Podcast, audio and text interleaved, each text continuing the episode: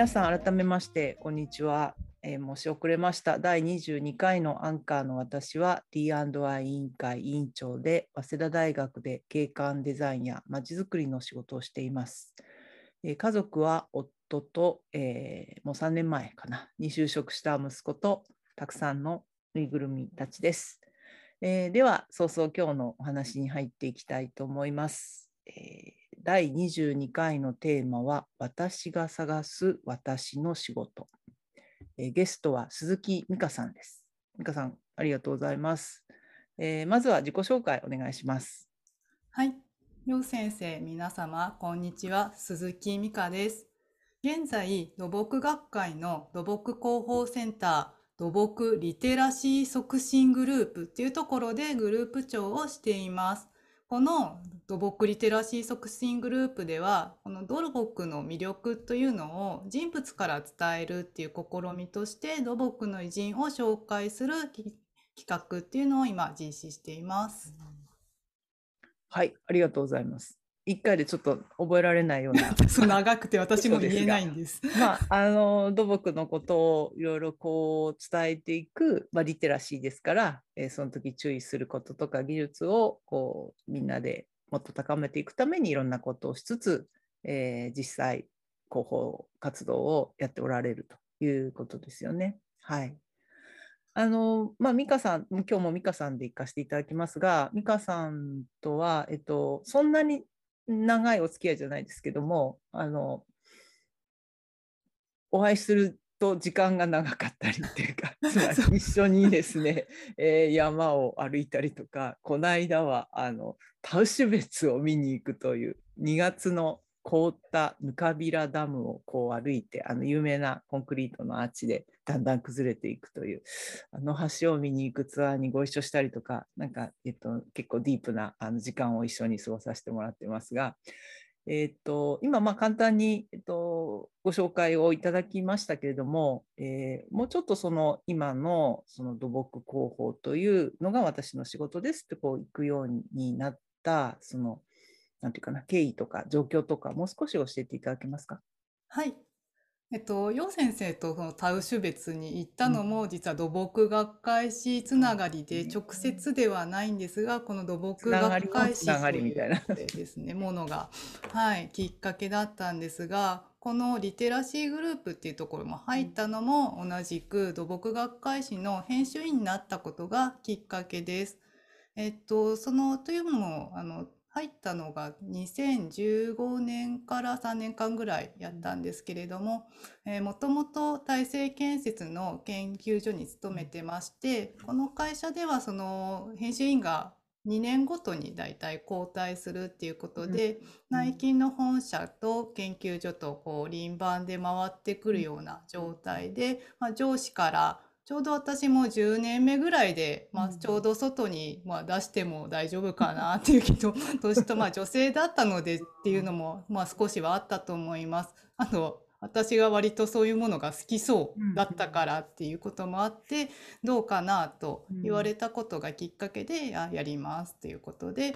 入ったことがきっかけです。で、なんでそこから、えっ、と、どんどん広報に入ったかってちょっと思い出してみると、うん、最初にあの陽先生の頃はどうだったかちょっとわからないんですけど100字ぐらいでなんかどんな企画がやりたいかみたいな企画書を書いてねって言われて、うん、えっ、ー、とまあ土木学会誌の編集員って560とか結構たくさんの人数いらっしゃいますよね。でも全国からエース級のなんかメンバーがいらっしゃってもう専門性なんていうもう周りと差別化できないしもう本当にどうしようかなって思った時にそうだと思って講師混同してしまおうと思いましてちょうど当時子供が保育園児だったのでよしこの土木学会を通して絵本作家の加古聡さんに会いたいなっていう壮大な下心を持って土木学会員が家族や仲間に伝える媒体を作った人へのインタビューの企画を考えて100字で書いて、はい、でその連載が通りまして小山ごと楽しむ土木コンテンツっていうのが始まったんですね。で、えー、結局そのカッコさんにはお会いできなかったんですけれども、あのカッコさんとですねこういう本あの、うんうん、一緒にですね本を書いている尾形秀樹さんっていう方に第1回のインタビューさせていただきましてこの方が当時土木リテラシー促進グループ長をやってらして、そこで出会ったのが、まあ、縁でいろいろありまして今それを引き継いで尾形さんはサポートで困った時に 助けてくれるっていうそういう形で今続けてます。はい、ありがとうございます。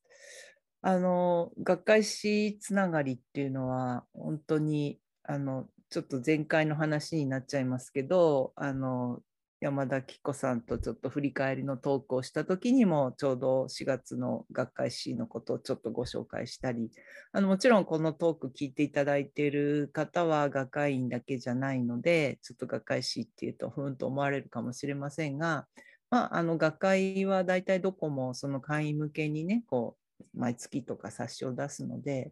まあ、それを作るのって結構あの、まあ、私も委員長2年やったので大変なんですけどでも本当にいろんなつながりができるんですよね。はい、ただまあおっしゃられたようにあの委員が本当に50人とかすごい数いて全員名前覚えられるかしらみたいなところもあるしあんまり一度もこうお話とかしないまんまこう別れていっちゃう人もいますが何かのこう、まあ、本当に縁とか偶然で、えー、つながりがその後も続いていくっていうのはあのいろいろ私自身にもあるしえっと、そこから今日の美香さんの今日に至る道筋っていうのもなんかすごく理解できます。ありがとうございます。うんまあ、あのお仕事は本当にバリバリと、えっと、技術研究所で、えっとえっと、まさにザ・土木の中心的なお仕事をしてらしたと思うんですが、まあ、その話はまたちょっと後で伺うかもしれませんけれども、その広報のお仕事を、えっと、ちょっと具体的に、えっと、ご紹介するのに、あの皆様にちょっといくつかリンクとかもあの送っていただきながらと思うんですが、まあ、いっぱいいっぱいあってですね、さっきちょっと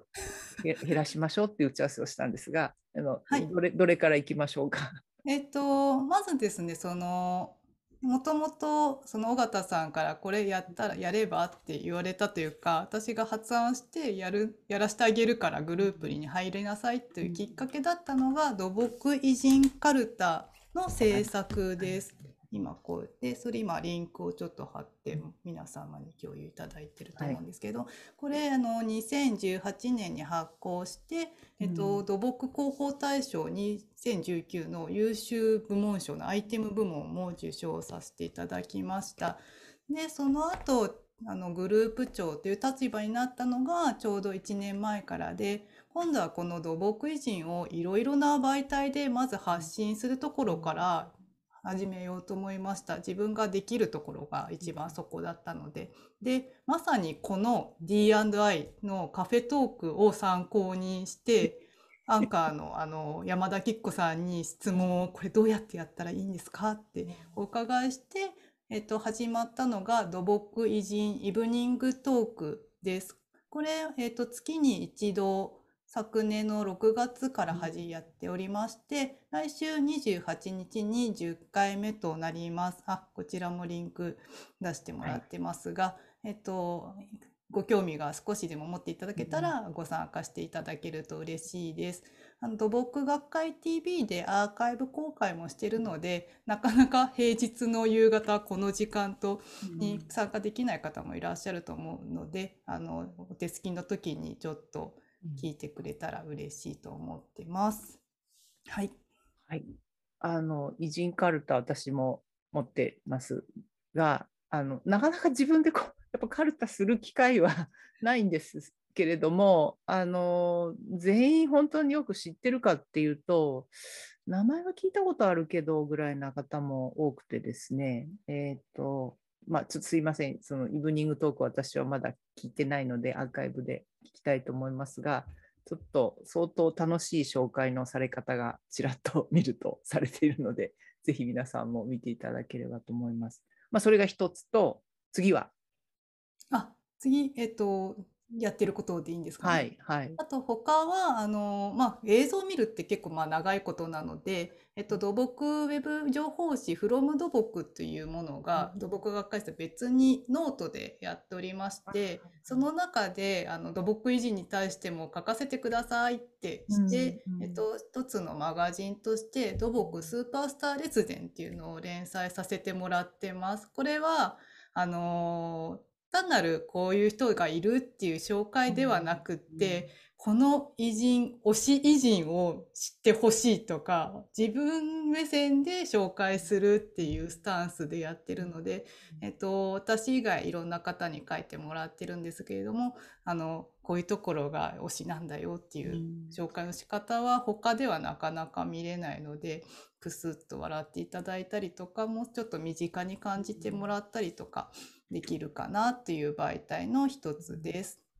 はい。あとそれを、まあ、どういう媒体、どうやってこう、人につなげていいかっていうのは試行錯誤段階なので、うん、ツイッターも一緒に始めてみて、このよ、あの、今までや、あの、やってきたことの宣伝とかアーカイブのことも紹介しています。なるほど。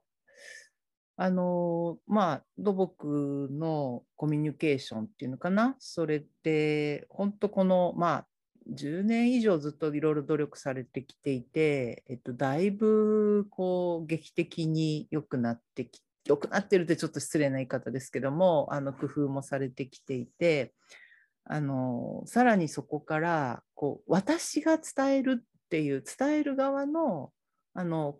個人の思いみたいのを出していくっていうところがちょっとずつその美香さんたちの周りから出ていてそこってなんかとっても大事かなっていう気がするんですよね。どうしてもなんかこう私がっていうよりもこう土木として全体としてとか、まあ、場合によっては会社としてとかあるいは橋梁なら橋梁業界としてとかあるいは土木学会としてっていう語り方があの少しまだ、まあ、それはそれで大事なんですけど、もっとこの私はこう思うよねっていう語る側の顔が出てくる伝え方って、実は今一番大事なことかなみたいにちょっと私も思います。うんございます。私もその語る側というか、もともと例えばこう人物の名前だけ見てもあまり親近感が持てないのが、こう調べていくとあ実はこうお酒は苦手で甘党だったんだこの人とか そのちっちゃなエピソードであこの人たちも人間なんだみたいな当たり前なことにちょっと気づくというか、なんかなんというか仕事のモチベーションとかどうやって持ってるんだろうっていう疑問に思った時にちょっと知ってみようかなっていうのがきっかけだったので、その土木士とかの専門では私はないんですけど、まあ、そういう視点だっていいじゃないかと割り切っていろいろ活動してみています。はい。でそういうその、まあ、今、美香さんの一番中心の仕事である、その僕の広報の仕事の、まあ、一緒にやってるメンバーっていうのは結構多様性があるっていうふうに伺ってるんですけど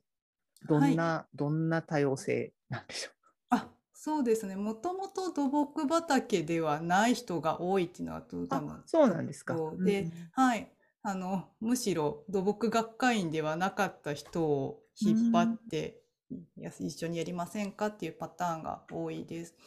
例えばですかスポーツジャーナリストの方とか、うん、テレビの放送番組のディレクターの方とか最近ちょっと入っていた弁論っていうこの言葉で伝える弁士の方とかに、えっと、牧歌会に入ったって聞きつけてはじゃあここ一緒に活動しましょう って言ってお誘いをするっていうパターンであと学生さんにも割と多く声をかけています。そういうあの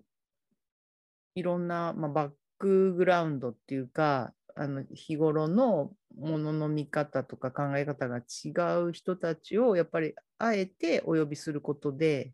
なんか発見することあるいはまさに広報リテラシーっていうのは結構高まっていく。はい、あの というか、まあ、私は土木の広報のプロではないのでいろんなまず広報のプロに話を聞こうっていうところから、うん、土木はこういうところを伝えるのは下手だよって割と率直に直球で話してくれる方が多いのでそっかと思って、うん、じゃあこういうところをねあのちょっとアイディアくれませんかとかあまり自分だけでやらずにいろいろ話を聞いてることが多いです、ね。なるほどね。はい。なかなかその普段であればお会いするっていうか一緒にまあ、やるというか意見を直接聞くことがない人たちの意見っていうのはまあ一般的にも言われますけどやっぱ大事だっていうことをこの学会の活動の中でも具体的にやってるっていう、まあ、ちょっとまだ珍しい部署ですよね。そうそうですね。だからまあある意味ノルマもないので怒られることが 基本的にないんですよ。なのでまあとりあえず好きなことをやりながらあのできる範囲でいろいろやってみようかなと思ってまして、ちょっとまあ昨年度はちょっと右も左も分かんなかったので、土木維持をコアにしようと思ったんですけれども、今年度はちょっとその別のことを考えていて、あの弁士っていう弁論の言葉だけで伝えるってすごいなと思って少しそういう方を招いて、土木の広報を言葉でしてみるみたいな講座も6月頃からちょっと企画しようかと思っているので、えー、とまたあの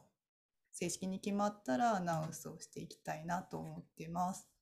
それは言葉は書き言葉ではなくて語りの、まあ、弁語りですね。語りです、ね、はい。ただ語りをする上で書き言葉もとても多分大事になってくるので、うん、その辺もあの講座をあのしてもらいつつ、えっと、最後はその土木弁論大会を土木学会の行動でやろうっていう企画なので、うん、あの皆さんその最後は発表会をするっていうところでレベルをみんなで上げる企画です。うん。まあ、この D&I カフェトークも基本ビジュアル使わずにあの、まあ、ラジオ感覚で聞いていただくっていうことをやっているので、はい、まああんまりその弁論とか しっかり考えずになんか普通のおしゃべりみたいになっちゃってはいますけれどもなんかもうちょっとやっぱり本当は気をつけて語ったりするといいのかもしれないのであの私も覗いてみようかなとか思ったりします。はい、ありがとうございます。ぜひ私もこの、はい、あの私も学んでから出させてもらえるとすごくお話がうまくなっていたらいいのになと思いながら、まあ、あんまり変わらなくてもしょうがないので、まあ、ありのままを。はいわかりました。ありがとう。まだまだその広報の取り組みから気づいたこととか、いろいろお聞きしたいところもあるんですが、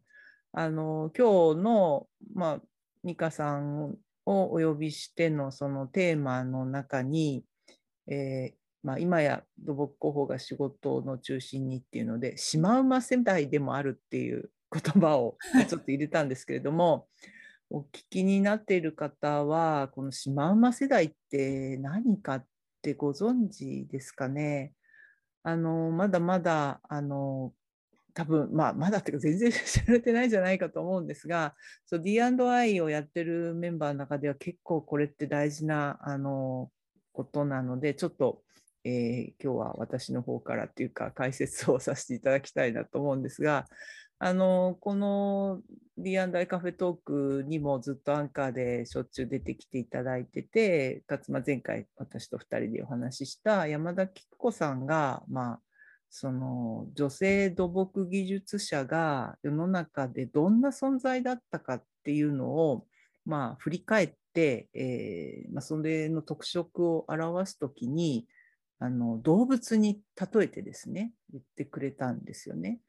で、えっと、今ちょっとリンクを送っていただいたかな？あの彼女がちょっと見やすいページをまた作っていただいたので後でじっくり見ていただければいいんですがあの、まあ、女性が土木の業界で仕事をし始めたのはやっぱり1980年代ぐらいにもいらっしゃったんですけどももう本当にその頃は少なくてなんかなんかいるらしいけど見たことない。これをだからユニコーン。ユニコーンってまあ伝説の建物生き物ですから誰も見たことないかもしれない。それぐらいこう珍しい状態から、えー、次パンダぐらいになるんですよね。えー、まあ、雇用機会均等法ができてからあの、まあ、女性もあの採用しましょうってなって、まあ、各組織が、いや、初めてうちで女性を取りましたみたいに言われているのがあちこちに出始めた80年代ぐらい。でもその頃やっぱりとても珍しくて、パンダぐらい珍しい。まあ、特に80年代パンダって日本に1頭いたかいないかぐらいですからね、とにかく珍しい。それがパンダ世代。で、その次にシマウマ世代っていうのが、えー、90年代ぐらいからですかね。えっと、まあ、大体どこでも定期的に女性を取りましょうってなり始めて、で、まあ、シマウマっていうのはどこの動物園にもまあ普通いますけど、まあ、街の中にホイホイいるほどのものではない。まあ、それぐらいのこうレアな感じのシマウマ世代。で、多分、美香さんはその世代かなっていうことですね。でさらに、あの、もう今世紀っていうか、に入った頃、ようやっと猫ぐらいにはなってきた感じではないかなと我々思っています。つまり、えっと、わざわざ探さなくても目に入る職場にあの1人や2人いたりとか採用の新規の中にも普通に複数いるという状態にはなってきていますが、まあでも、あ、猫がいる、かわいいねっていう感じの眼差しはちょっと浴びちゃうぐらいな感じっていう、まあこのユニコーン、パンダ、シマウマ猫っていうのが土木技術者の、えー、まあ、数とともに社会の中でどういう存在だったかっていうのをめちゃめちゃ分かりやすくあの、えー、示してくれた、まあ、そういう理論 っていうかあの土木女性技術者の歴史ユニコーンズというものがあります。はい、で、えっと、ちょっと長くなりましたが あのシマウマ世代。はい、私その図の中ではあこれ私はシマウマ世代なんだっていうことに、まあ、その初めてその図に出会った時に気づかされてでそうするとパンダ世代とかユニコーン世代がこうだんだん広げてくれた自分たちの仕事っていうのを猫世代にこう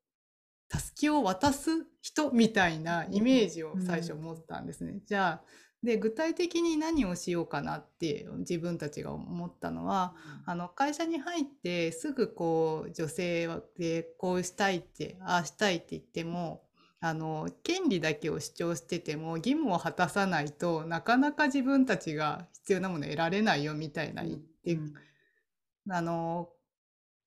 言われたことがあって、まあそれもそうだなと思って当たり前のことをまずちゃんとしようっていう当たり前のことなんですけど、うん、じゃあどうしようかなと思って例えばなんですけど私はあの専任職っていうものから入ったのででと、まあ、総合職っていう、まあ、登用のしや方もどこかであるんですけど、うん、まあそれをやるにはまず資格を持っているとか、うん、そういうことがまず大前提にあってじゃあまあそれが使ってる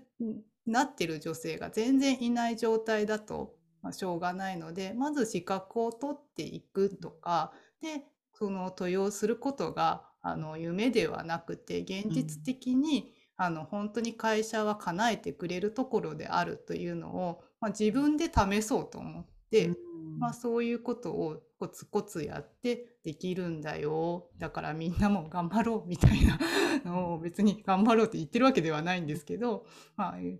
きっとどんどん会社の方が変わってくるからねっていうこともあってやってるうちに、まあ、会社も本当にどんどん変わっていくところなので最初から総合職で、まあ、女性社員を取るような時代にどんどん変わっていってああよかったなと思っています。ちなみに入社は何年でした？入社が2005年です。うん。やっぱり島間世代やっぱり2000年代21世紀ですよね。21世紀になってそうですね。特にちょっと私たちの直前は本当に超氷河期で私もそも採用があったので本当に先輩もほとんどあの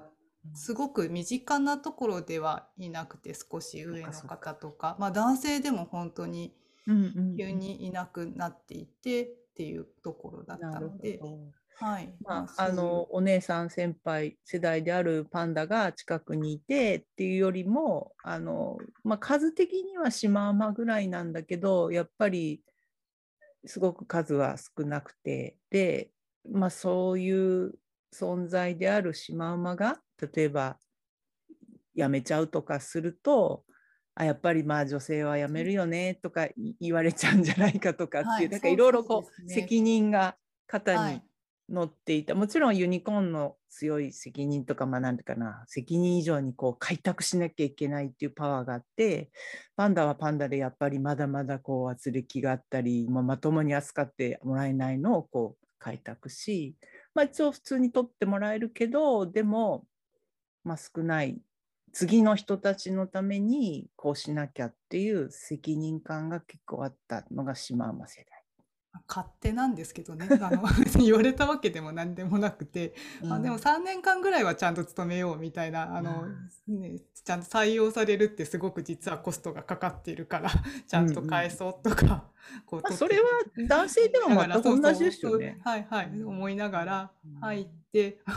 まあ、結局16年と9ヶ月勤めたからもういいかと思って、許してもらおうかなと思ってます。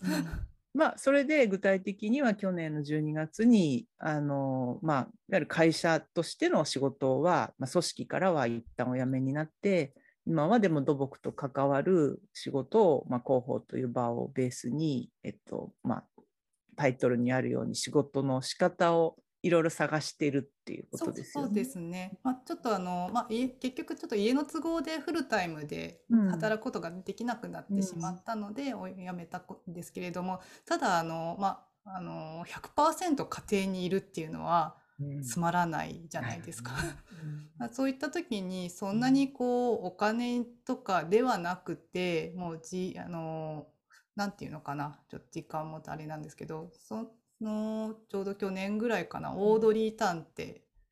台湾のデジタル担当大臣の方がいらっしゃったと思うんですけど、その方がインタビューか何かでなんか2つキーワードをおっしゃられていて1つ目がお金から自由になるっていうことと、